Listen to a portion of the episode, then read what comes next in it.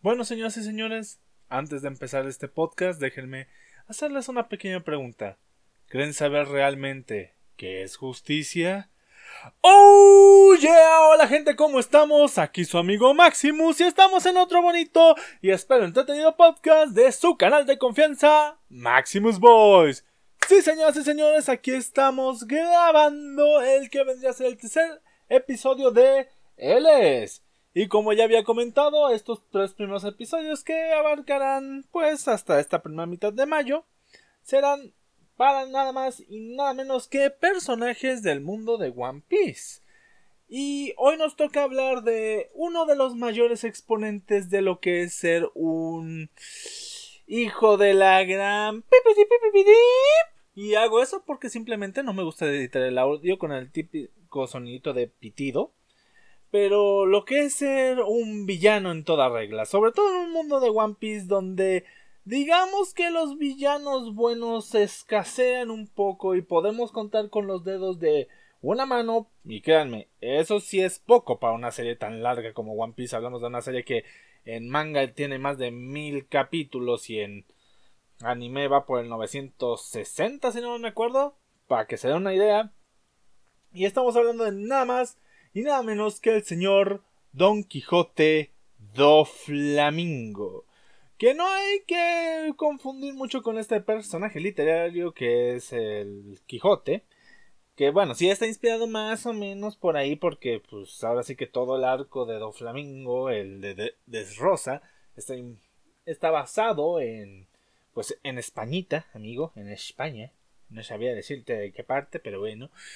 Ya, bueno, un poco de contexto, sin intentar hacer spoiler, o sea, no intento dar spoiler sobre el personaje porque parte de su encanto es ir descubriendo qué hace este ser uno de los mejores, si no es que hasta el momento el mejor villano que tiene One Piece hasta la fecha.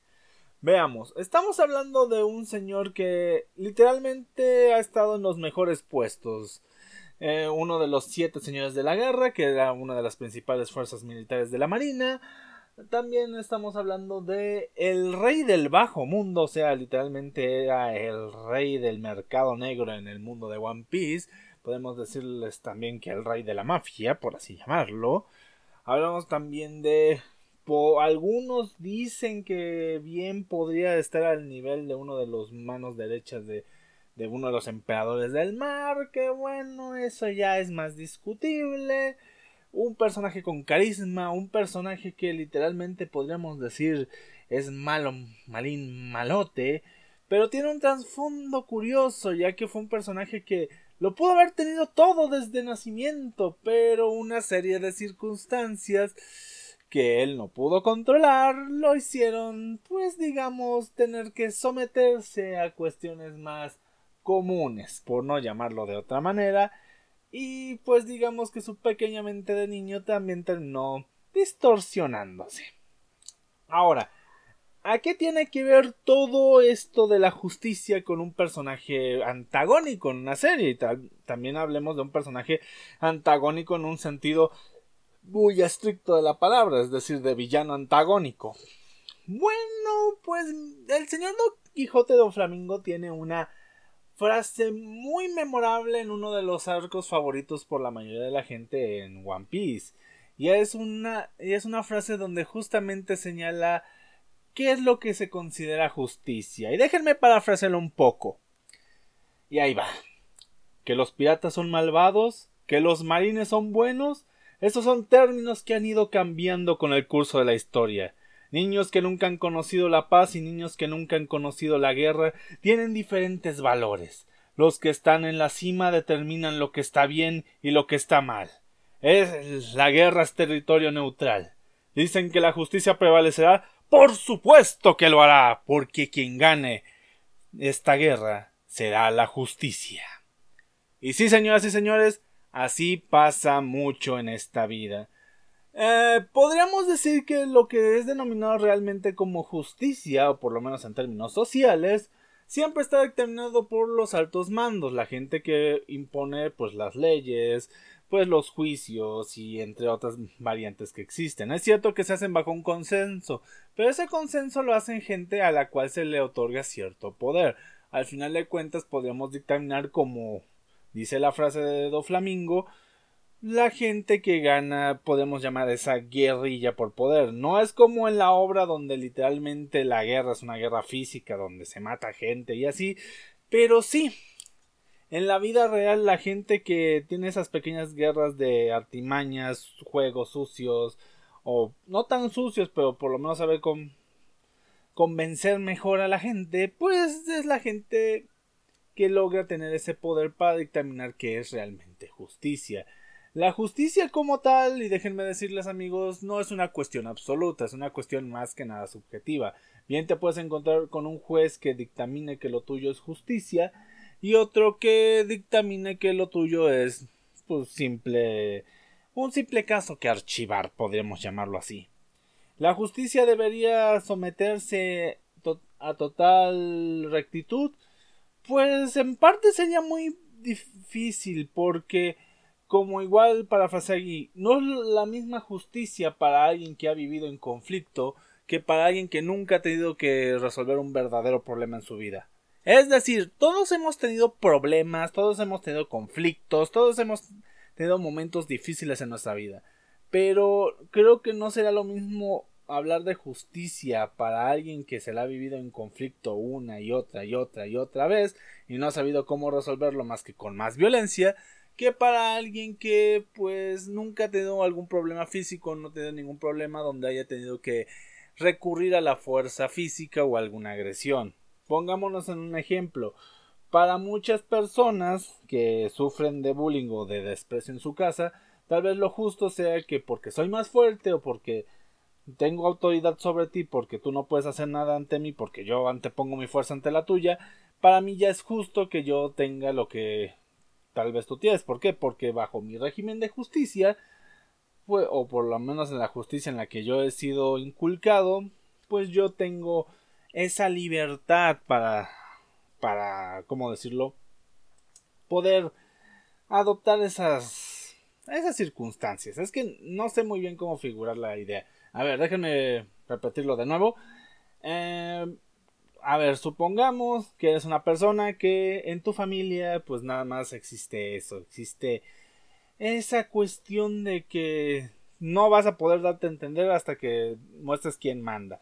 Y en tu familia pues tu papá simplemente pues no encontraba de otra que golpearte, que puedes agredirte físicamente para decirte a mí te me obedeces porque estás en mi casa y se hace lo que yo digo.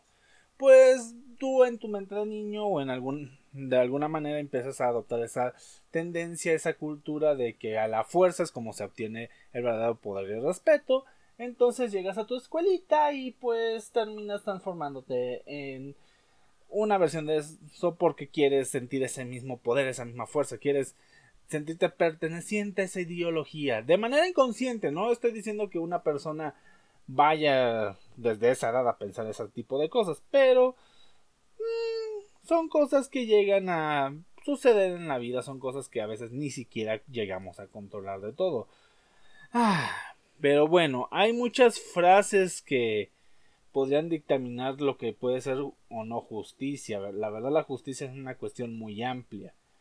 Verán, aquí también, la verdad recapitulé muchas frases que más o menos van por ese mismo rumbo por si no quieren agarrar la parte del de la frase textual del personaje, hay una frase que dice, no importa si estás equivocado o si estás en lo cierto, no hace la diferencia si eres negro o si eres blanco, todos los hombres son iguales hasta que se obtiene la victoria.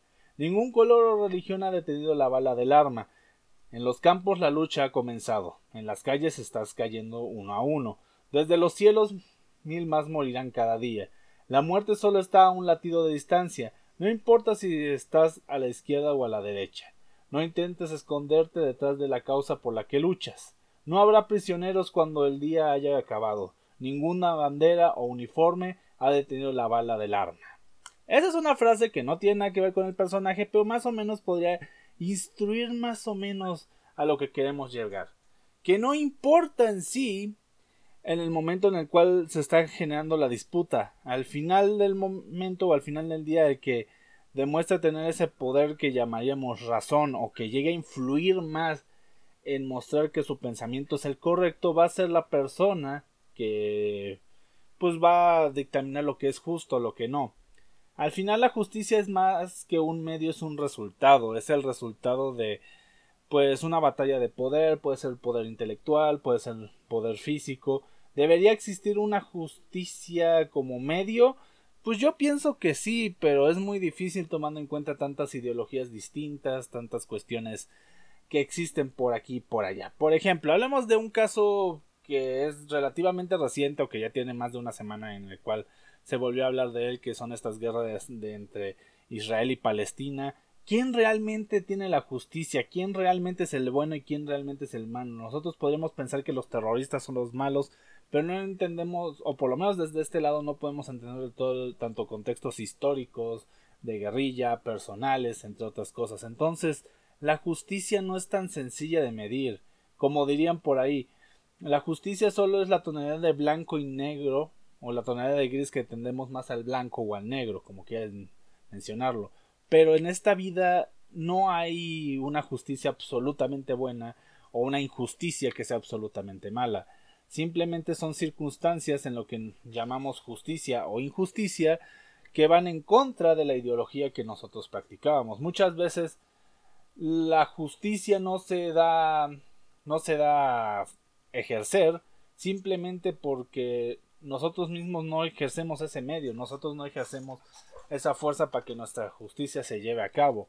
Es cierto que hay muchos medios y hay muchos abogados que tal vez no estén muy de acuerdo con eso, pero ¿cuántas veces no han tocado defender un caso que se veía pues difícil de ganar, pero por X o por Y se gana? O al contrario, un caso en el cual ustedes pudieron haber ganado, pero lo terminaron perdiendo.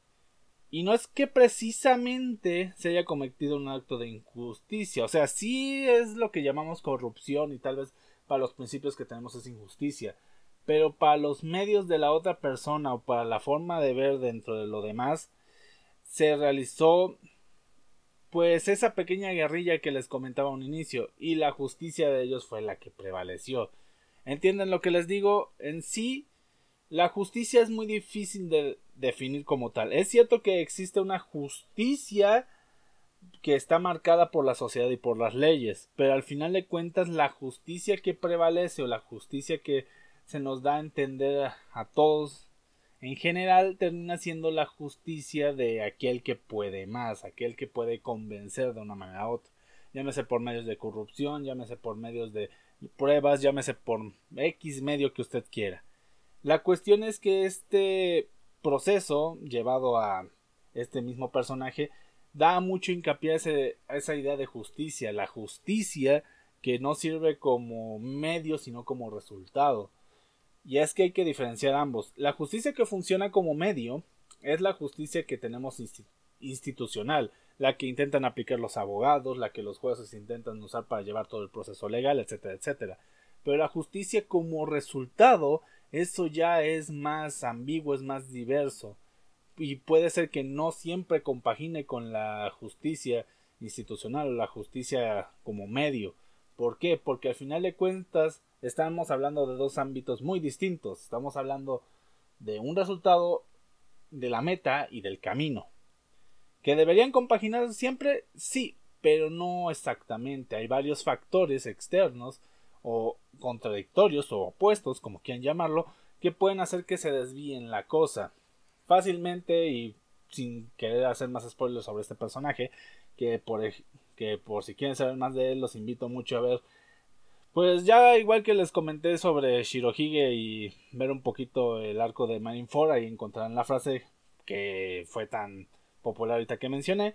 Y la otra forma de conocer más a este personaje y ver por qué es el villano que es, pues es en el arco de Dress Rosa, que ahorita no me acuerdo exactamente por qué números del capítulo de, del anime está, pero es ahí por el 620, si no mal me acuerdo, si no es que un poquito más para acá, pero creo que se acaba por el 700 y tanto, algo por el estilo.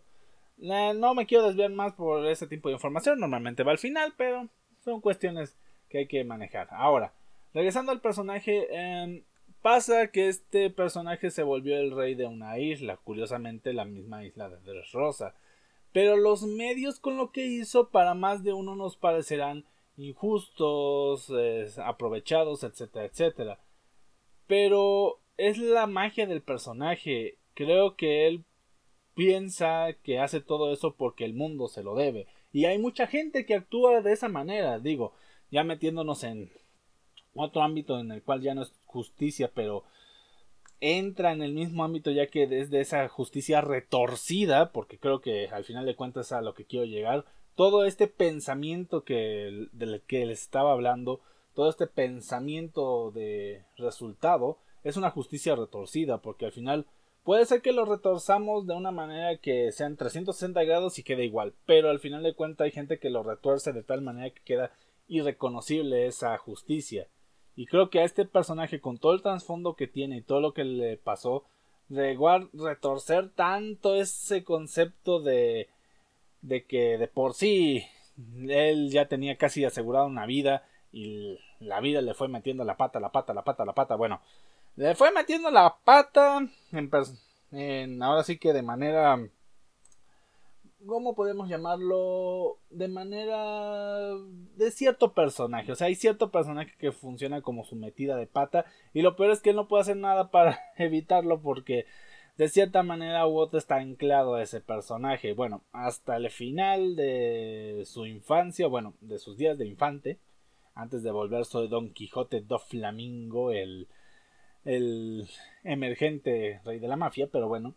Entonces empieza a torcer y piensa. Y él, con todo ese pensamiento, piensa que el mundo le debe todo, literalmente le debe todo, le debe un reino, le debe su posición antigua, le deben ser el rey de aquí, de allá y ser el más acá.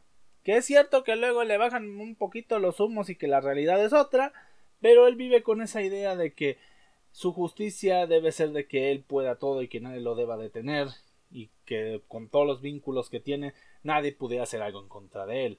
Y hay mucha gente en la vida real que tiene un pensamiento no igual obviamente, pero por ahí vamos, gente que piensa que la vida le debe pero bien diría una, la frase de una amiga de la cual quiero mucho, ya ha estado aquí en el podcast, ella ya sabe quién es, que es el hecho de que vida, nada me debes, vida estamos en paz. Es una frase que creo que pues a más de uno nos servirá para pensar que pues la vida para empezar no es justa, la vida simplemente reacciona ante las cuestiones que hacemos, ante las cosas que nosotros mismos provocamos. No es como que la vida agarre con una mano invisible, bueno, eso de la mano invisible luego hablaremos, pero me estoy hablando aquí de una mano figurativamente real. No sé cómo tratarlo, pero de que literalmente no es como que hay alguien ahí llamado vida que diga, ah, mira, este güey me cae mal. Mala basura. No. Literalmente ah, es consecuencias de las cosas que hacemos. O simplemente, pues, de estar parados en el momento y lugar equivocado. Lamentablemente hablar sobre justicia, por qué nos pasa X o Y razón, a veces es muy difícil dictaminar exactamente si fue justo o injusto lo que nos pasa. Eh, ahora sí que saliéndonos de cosas legales, cosas de abogados, cosas de... Pues ya saben, esas cosas que sí tienen como que ya más una metodología para saber qué es justo o injusto, sino de cosas de la vida cotidiana, cosas que nosotros mismos podemos llegar a provocar o de las que nosotros mismos nos podemos llegar a ser responsables. Creo que ahí es mucho más complicado hablar sobre qué es justo o qué es injusto, porque ahí sí metemos mucho la cucharita de la... Pues, se me fue la palabra, se me fue la palabra. Rayos, ¿cuál es la palabra? De la subjetividad. Ya, gracias. Entonces, cuando metemos esa cuestión de la subjetividad ante un término tan pues digamos agarradito con pinzas como lo que es la justicia o injusticia, pues literalmente empezamos a hablar de esa justicia deformada, de esa justicia trastocada, de esa justicia que pues para uno será justo, para otro será injusto, hay gente que estará pues de acuerdo con tu pensamiento, hay gente que dirás de qué rayo estás hablando, tú deberías estar en la cárcel o tú ni deberías estar opinando. Que bueno, eso último, déjenme decirle, todos tenemos derecho a opinar mientras no iramos o no ofendamos a otras personas ni la ideología de otras personas. Aclaremos. Mientras sea con el respeto debido, todos tenemos derecho a opinar. Pero bueno, la cuestión aquí importante y con lo que ya voy a ir más o menos cerrando todo esto es que la justicia como metodología yo siento que sí tiene como que una rectitud, digo, no por nada existe una carrera las carreras que hablan sobre leyes, la abogacía, entre otras cosas. La verdad no sé mucho sobre el ámbito. Pero a su vez también hay que hablar sobre una justicia que es más como resultado, una justicia que se puede retorcer, se puede retorcer a través de nuestras vivencias, una justicia que pues no siempre va a estar concorde a lo que otras personas piensen. ¿Por qué? Porque es una justicia que vamos formando a través de nuestras experiencias, a través de nuestras pues nuestras vivencias, nuestras pues ambientes hasta podríamos decir, las personas que nos rodean, etcétera, etcétera. Que eso no quiere decir que haya consensos sociales sobre las cosas que son justas o injustas, pero de la misma manera eso no hace que a fuerzas esos consensos sociales sean justicia para todos.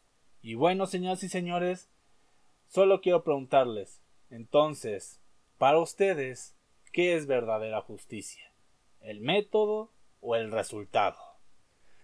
Bueno, señoras y señores, espero les haya agradado este pequeño podcast hablando sobre un gran villano. Bueno, más que de un gran villano es del trasfondo el cual este villano me transmite, que es esa pues, justicia toda retorcida, pero la verdad el villano es un villanazo, es un personaje que no solamente es un bocazas, que sí es un bocazas, pero también es fuerte, que también es una, un ser inteligente, que literalmente no requiere hasta el final de, de su arco, de su arco argumental, bueno, no es el final final, pero el final de la parte en la que él era protagónico, por así llamarlo, porque sí, los villanos no significa que sean precisamente antagonistas. Es complicado, ya saben a lo que me refiero. La cuestión es que eh, este personaje muy rara vez usaba la fuerza y cuando la usaba demostraba por qué tenía el puesto que tenía. O sea, no solamente era un personaje astuto, también era un personaje absurdamente fuerte, un tanto confiado, podríamos decirlo, pero se debe a lo ves a ese tipo de personalidad, tiene carisma,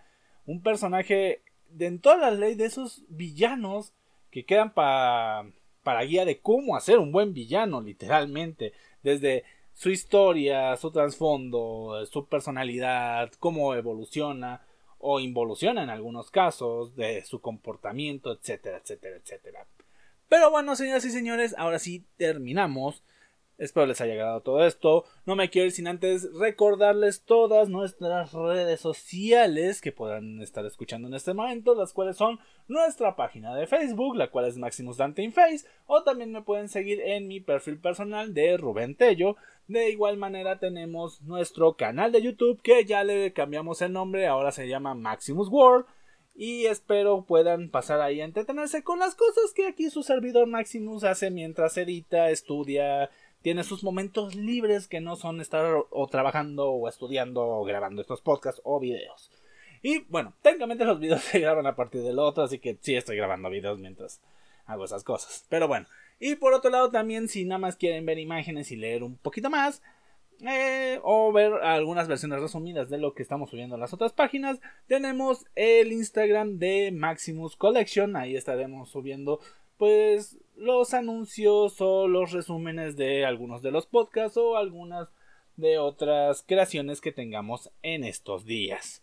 Igual no me quiero ir sin antes pasar con las recomendaciones de nuestros canales hermanos, los cuales son nuestros amigos de Oye Lobo, los cuales pueden encontrar tanto en Facebook como en YouTube como en Spotify con ese mismo nombre, Oye Lobo. Y por otro lado, nuestros amigos de Ascala Guía de Vida, que pueden encontrar en su página de Facebook, en su canal de YouTube, también Ascala Guía de Vida, y todo con minúsculas, y aquí en Spotify en Ascala Podcast. Igual no me quiero ir sin antes desearles un excelente día, tarde, noche, sea la hora en la que me estén escuchando. Y nos vemos, escuchamos y leemos. Hasta la próxima. Bye.